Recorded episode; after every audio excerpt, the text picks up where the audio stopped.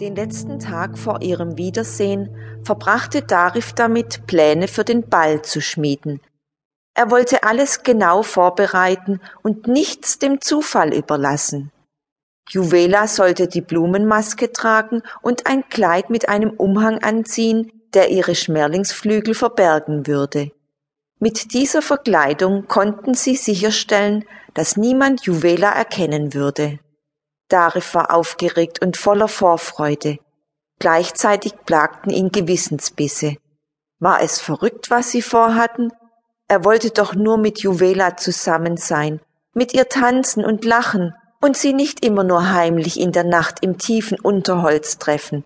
Der Ball würde ihre erste Verabredung in Gesellschaft anderer sein, und Darif wollte Juvela unbedingt an seiner Seite haben.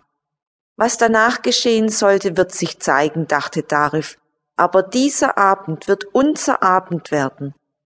Zufrieden und voller Tatendrang machte sich Darif für die Nacht bereit. Der Mond war schon schwach am Himmel zu erkennen, und bald würde der Palast wieder in Schweigen gehüllt sein, und Darif würde sich wieder auf den Weg machen können. Sein Rucksack war gepackt und die Maske darin verstaut. Jetzt konnte er nur noch abwarten. Das war jedes Mal die schlimmste Zeit. Doch endlich schloss sich auch die letzte Tür und es wurde still. Darif wartete noch einen Augenblick, bis er sich hinaus in die Nacht begab. Mittlerweile war es für ihn ein leichtes, den Palast unbemerkt zu verlassen.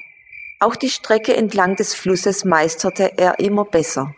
Und so kam es, dass er viel zu früh am verabredeten Treffpunkt erschien. Der Himmel war bedeckt und die Dunkelheit beinahe undurchdringlich. Von weitem konnte Darif eine Eule rufen hören, und immer wieder krachte und ächzte es im Gestrüpp des Waldes. Darif fuhr zusammen, als ihn eine Hand an der Schulter berührte. Er drehte sich um und Juvela stand vor ihm. Ich wollte dich nicht erschrecken, flüsterte sie. Wartest du schon lange? Darif beantwortete ihre Frage nicht, stattdessen beugte er sich zu ihr vor und gab ihr einen langen und zärtlichen Kuss. Ich habe eine Überraschung für dich, sprach Darif und zog die Maske aus seinem Rucksack. Dieses Jahr veranstalten wir einen Maskenball. Juvela nahm die Maske und hielt sie sich vor das Gesicht.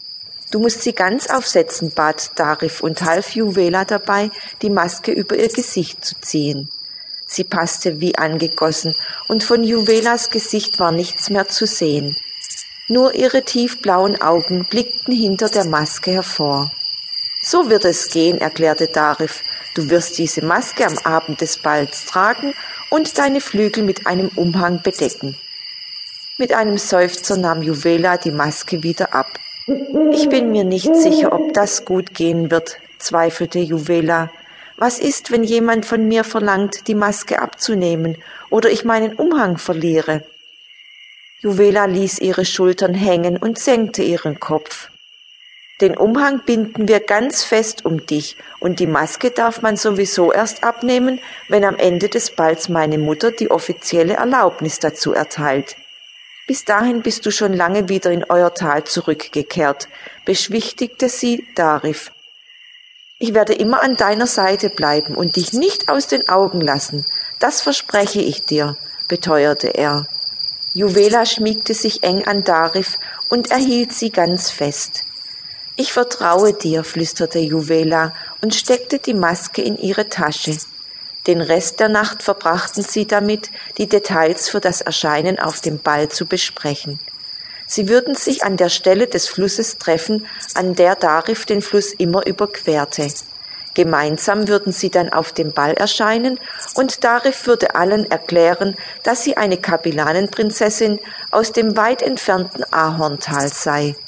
Das Tal lag über 30 Flugtage entfernt und die Kapillanen aus dem Ahorntal waren bisher noch zu keinem Ball erschienen. Beide waren aufgeregt. Juvelas Wangen glühten und Darifs Herz klopfte wie wild. Als sie schließlich alles bis ins kleinste Detail besprochen hatten, trat Darif den Rückweg an.